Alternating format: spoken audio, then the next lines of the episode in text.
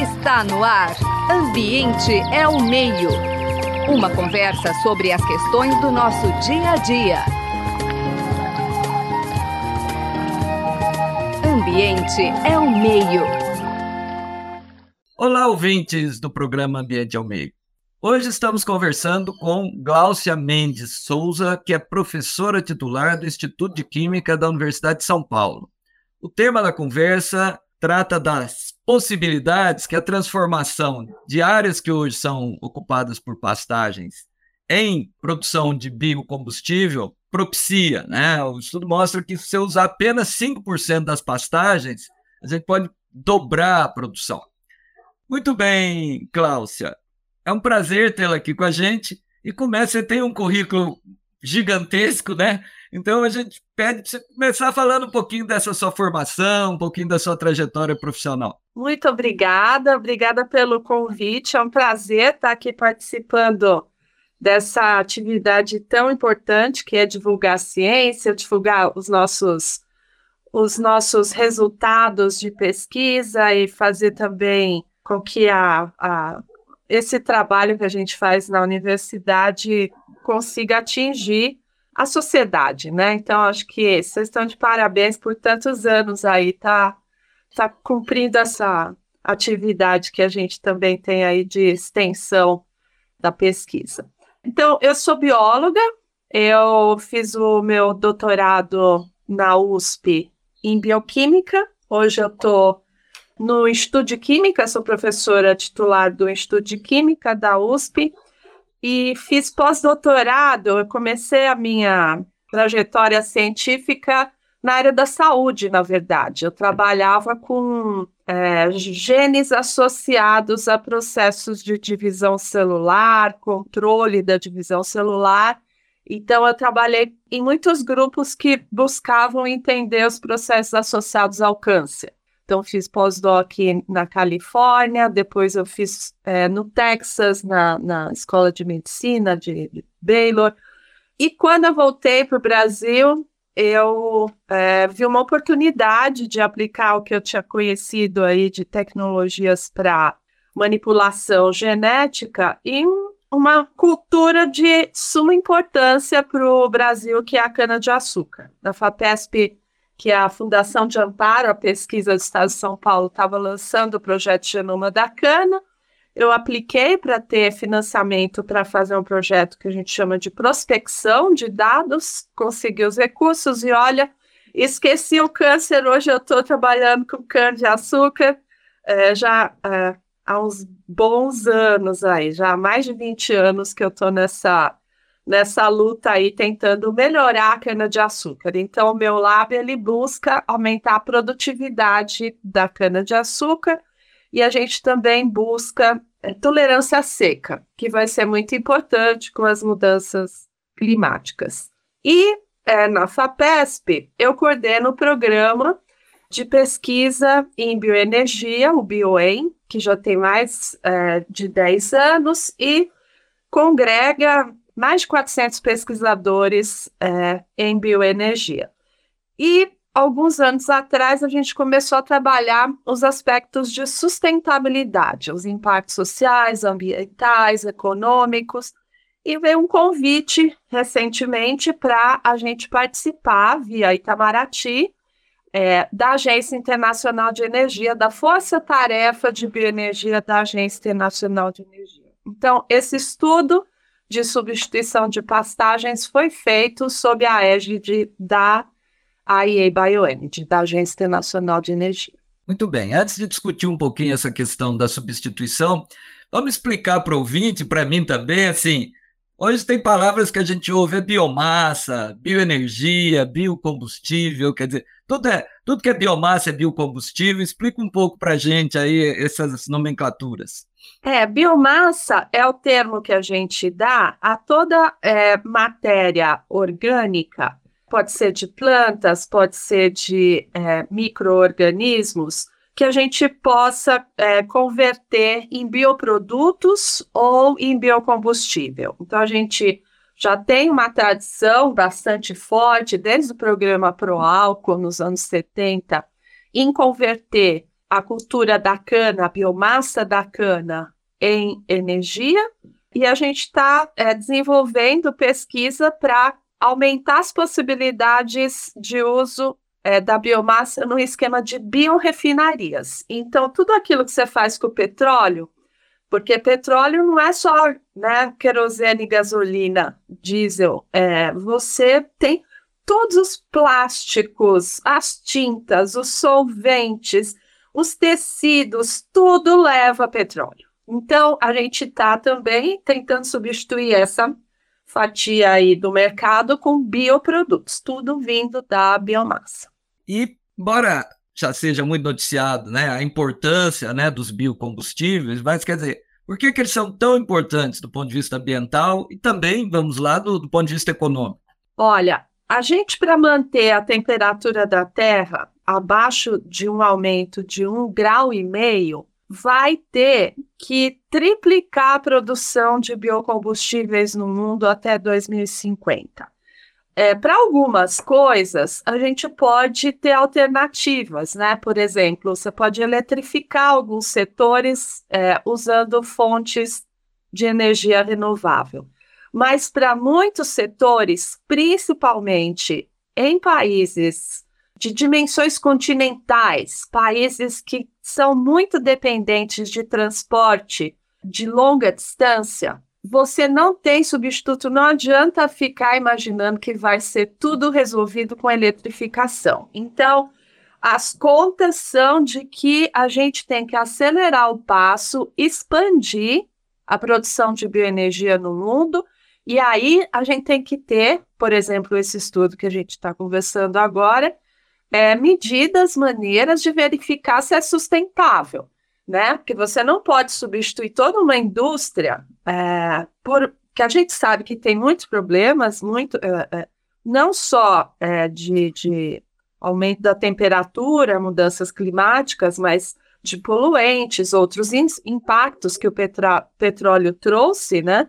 a gente tem que tentar ser melhor que o petróleo, né? Então, é, como que a gente expande na velocidade necessária sem, por exemplo, diminuir cobertura florestal? Porque se você fizer substituir floresta por planta é, para bioenergia, você nega os benefícios, você né, não pode fazer isso. Então, a gente foi explorar pastagem. Será que dá para fazer? Quanto e quão bom seria isso? Isso. Antes da gente entrar no, no tema mesmo, eu só queria te consultar um pouquinho assim, porque muitas vezes a ideia ah, é um combustível sustentável. Então parece que ele não tem problema nenhum, que ele não polui. E na verdade, quer dizer, a gente que é da região aqui de produção de cana, durante décadas, né, a gente enfrentou o problema das queimadas. Eu já vi também alguns indicadores da questão do aldeído, que é um, parece que um dos derivados da queima do álcool. Então, ele não tem os elementos nocivos, gases nocivos da gasolina, mas também ele tem os seus, né? Então, assim, explica um pouquinho para a gente, quer dizer, que não é assim a pedra filosofal, né? Há problemas também, né? É, não, é, é com certeza, né? A gente tem um histórico do setor é, sucroalcooleiro ao longo dos anos, que foi uma batalha para conseguir vencer alguns, algumas, algumas barreiras tecnológicas aí que permitissem que ele se tornasse mais sustentável. Você mencionou as queimadas, a gente viu é, a mecanização acontecer é, de uma maneira muito célere, foi muito rápida a mecanização, trouxe inclusive perdas de produtividade, porque tem problema na rebrota da soqueira, então, quando né, mecanizou, houve meio que uma estagnação daquele crescimento de produtividade que a gente estava vendo ao longo dos anos. A gente viu também, isso foi muito interessante, como é, foi melhorado o uso de água nos processos. É incrível como a indústria reduziu a tomada de água do, dos mananciais. Quando a gente fez o estudo em 2015, se não me engano, estava 15 mil litros por hectare. Baixou quando a gente publicou o estudo, foi em 2016, 2017, é, já estava em 7. E quando a gente escreveu no ano seguinte o Policy Brief, estava em mil. em um, um mil. Então, assim, eu, eu fiquei boba como o setor conseguiu é, resolver. Você sabe que a gente tinha um problema de vinhaça também, é, que também foi vencido. Hoje em dia a gente tem empresas fazendo uma coisa muito legal, que isso aí está realmente revolucionando aí o setor, que é pegar a vinhaça, transformar ela em biogás. O biogás você faz o biometano, o biometano você pode fazer esverdejar o transporte, né? Você vai você vai substituir o diesel, né, da, é, com esse biometano e é, você pode também transformar ele em hidrogênio, que aí sim vai ser a mais limpa tecnologia, quando a gente conseguir fazer isso em escala é, e a custos é, baixos, eu acho que é o futuro aí, o hidrogênio está vindo. E é, você pode fazer amônia verde. Então, você substitui também os fertilizantes por um fertilizante que não é derivado do petróleo. Isso o Brasil é super dependente, né? Quando teve a guerra da Ucrânia agora, a primeira coisa que aconteceu foi o preço do fertilizante subir, é, porque o Brasil é, era dependente de importação que vinha de lá, né? Então, é, eu acho que a gente tem vários exemplos, você mencionou o aldeído, é, a gente tem um, um, estudo muito legal que foi feito. Quando a gente usa o etanol, você sabe que a cana tem a entre safra, né? Então você tem um período que não tem colheita. Nesse período, as pessoas começam a botar gasolina, porque o preço sobe, aí, em vez de botar etanol no carro, põe gasolina. É, foi feito um estudo medindo poluentes do ar que correlaciona muito bonitinho o momento que a gente começa a colocar gasolina porque está na entre safra e os poluentes aumentando no ar. O álcool é muito bom para. É, é, ele não emite as nanopartículas que causam muitas doenças respiratórias, né? Então, isso foi, isso foi possível fazer porque é, todo mundo tem, ao mesmo tempo, a mesma ideia de botar gasolina no carro. E aí deu para medir uma grande amostragem aí de poluentes. Muito bem, você está quase me convencendo. Olha que eu sou tinhoso, mas você está quase me convencendo. Mas vamos, vamos falar da pesquisa propriamente agora. Chegamos à pesquisa. Comente um pouco né, a ideia da pesquisa, a equipe, a, metodologia, né? Fala um pouquinho aí dessa, desse projeto tão interessante. Bom, a gente começou, é, então, o que, que é, o que, o, qual que era o objetivo do nosso estudo? A gente, a gente gostaria de verificar é, qual o potencial de expansão da bioenergia no mundo em países que têm populações grandes. Então, a gente fez uma seleção de países com uma grande população, com uma demanda energética alta, ou seja, está crescendo, precisa é, é, de energia e é, vai ter que substituir combustíveis fósseis é, logo. Então, como que é, é, a gente avalia a possibilidade de expansão da bioenergia nesses mercados? A gente primeiro fez um mapeamento de aonde já existem políticas de implementação de biocombustíveis no mundo. Então, a gente dividiu os países em países que têm as políticas, países que têm a política, mas ela está parcialmente implementada, e países que têm um ambiente favorável, mas não têm a política é, para uso de biocombustível. Biocombustível normalmente começa, é o jeito mais fácil de você estabelecer o uso é fazer um blend. Você faz uma mistura, por exemplo, coloca 10% do volume de é, gasolina, mistura na gasolina o etanol. Que no Brasil, por exemplo, não tem mais carro rodando a gasolina. Toda a gasolina tem 27% de etanol. Então, mesmo que você está colocando gasolina, tem etanol ali na mistura. Depois, aí uma vez selecionados os países, e o primeiro grupo de países que a gente fez foi Argentina, Brasil, Colômbia e Guatemala, é, a gente fez uma análise é, de ciclo de vida, aonde a gente vai desde o momento que você produz o biocombustível até o uso final, que chama análise de ciclo de vida para medir as emissões, ok? É, de gás do efeito estufa. A gente olha todas as fases, agricultura, industrial, de distribuição, etc. Aí a gente acoplou isso a uma análise de viabilidade tecnoeconômica para ver se compete, porque tem uma coisa importante, é, é, tem muita tecnologia aí para substituir petróleo, mas se ela não for mais barata que o petróleo, quem é que vai pagar?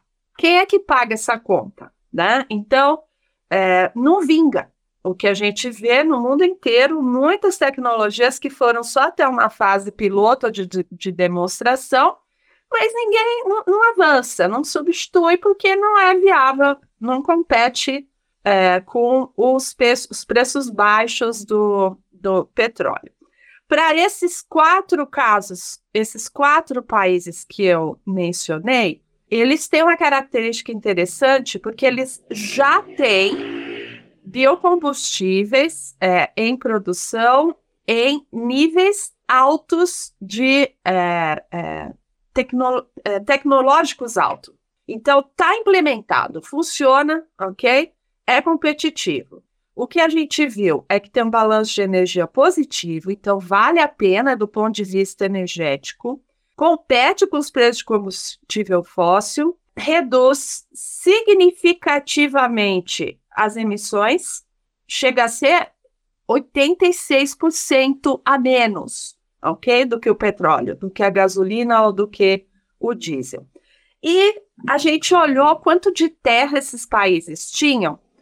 É, se a gente fizesse a substituição de pastagem é, com cana ou com soja, ou com palma, ou com é, é, milho, é, se é, quanta terra a gente precisaria e quanto de pastagem a gente podia substituir. E aí vem essa conta aí que você já adiantou. É muito pouca pastagem necessária. É, a gente não usa tanta terra. Você está na região de Ribeirão, você fala que você olha para o lado só vê cana mas é, na escala global é pouca terra que a gente está usando. É, a gente usa, digamos, eu acho que 10, 13 milhões de hectares no mundo. A gente tem 3,5 bilhões de hectares de pastagens no mundo, ok? Dá para expandir. Algum tempo atrás existia uma uma dúvida se iria competir com o alimento. Não compete com o alimento, agrega valor à cultura, porque você está adicionando um coproduto. A bioenergia pode ser em paralelo. Todos esses países que estão produzindo cana, milho e soja fazem alimento junto. Da cana você faz o açúcar também. Do milho você faz o grão de destilaria, que é, é ração animal. Da soja você faz proteína. Então, assim, tem é, outros produtos juntos, e tudo isso, no final, é, se você tem uma política adequada no país, pode reverter benefícios adicionais de inovação, de melhoria é, das condições é, de trabalho, de impacto reduzido ambiental, então tudo isso reverte. E aí a gente usa o RenovaBio, que é a nossa política que está recompensando o produtor que mostra que conseguiu reduzir emissões é, com créditos de deca decarbonização que gera recursos. A gente podia estar tá adicionando, se todos os países aí, esses quatro do primeiro estudo, tivessem adotado o RenovaBio, a gente ia ter 630 milhões de dólares por ano gerado adicional para o produtor desses. Explica um pouquinho melhor esse, esse, esse bônus, ao, esse bônus financeiro em função do bônus ambiental, né? Essa é a ideia, mais ou menos, né? Do... É, exato, exato. Então, funciona assim: é, o Brasil, através é, da EPE, que é a empresa de pesquisa energética, tem um comitê, né? Que é o comitê do Renova Bio, que determina anual, anualmente segundo o nosso compromisso com o Acordo de Paris, quanto que o Brasil tem que diminuir de emissões. E, e cria esse, esse, essa demanda, ok? As distribuidoras vão ter que comprar etanol, ou diesel, ou bioquerosene, ou biogás, biometano, né? Vão ter que comprar bio, tantos milhões por ano para reduzir as emissões brasileiras. O produtor, ele coloca todos os dados da produção dele numa calculadora que chama Renova Calc, que vai dizer quanto que ele evitou, de fato, né, é, é, de emissões produzindo aquele biocombustível.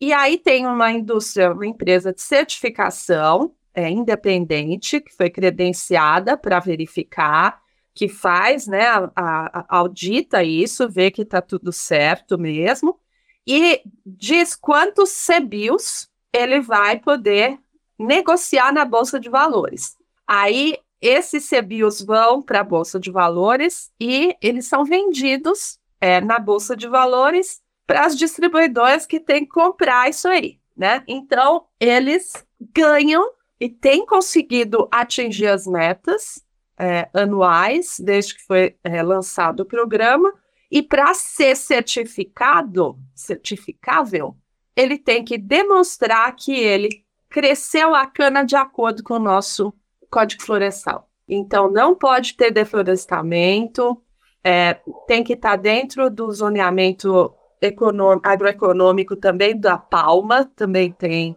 definido onde você pode plantar, onde não pode. Se ele cumprir todos esses requisitos aí, é, ele ganha os CBIOS e isso se torna fonte de recurso que ele pode, inclusive, usar para inovar em processos, melhorar, a, reduzir ainda mais as emissões e investir em tecnologia. Muito bem, professora Glaucia. O tempo vai voando aqui, né? Então agora a gente já tem que ir correndo. Eu queria, acho que vou te convidar depois para a gente discutir o hidrogênio verde, que eu acho que é um tema também, né? Olha, Muito... quando quiser, viu? É, legal. Já mas, assim, agora olhando, quer dizer, com toda essa larga experiência sua no processo, quer dizer, vocês mostram que é possível, é viável, e a gente continua vendo, assim, o Cerrado, principalmente, né? O nosso amigo Marcelo fala que estão trocando o Cerrado com C por Cerrado com S, né? Estão cerrando o Cerrado. Quer dizer, por que isso? Quer dizer, são, são políticas equivocadas, é o produtor que é mais fácil deixar aquele gado ali, né, de forma extensiva.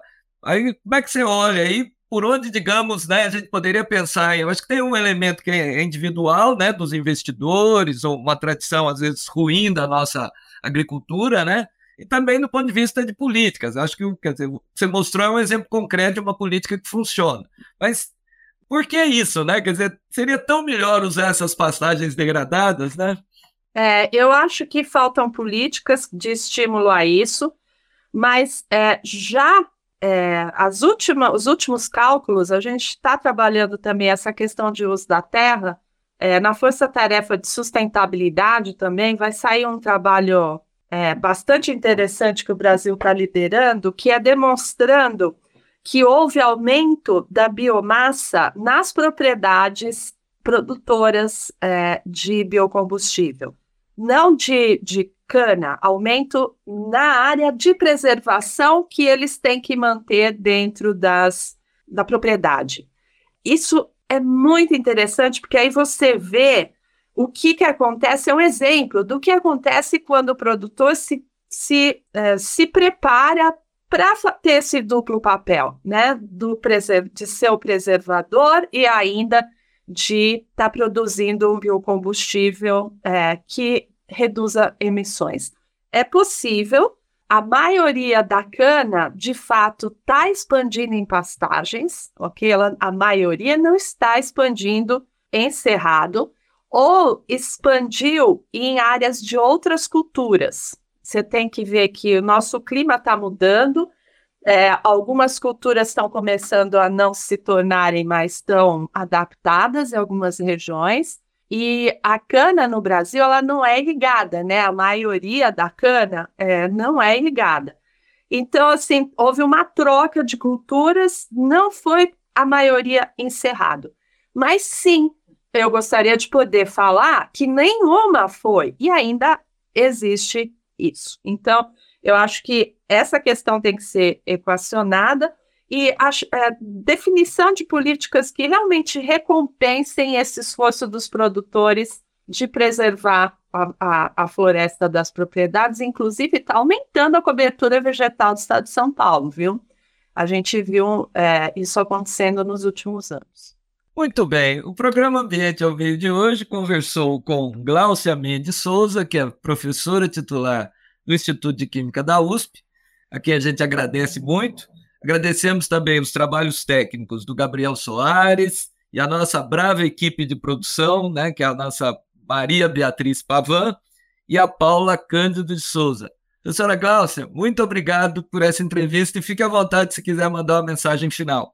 Muito obrigada, foi um prazer. Quando precisar, é, pode contar comigo.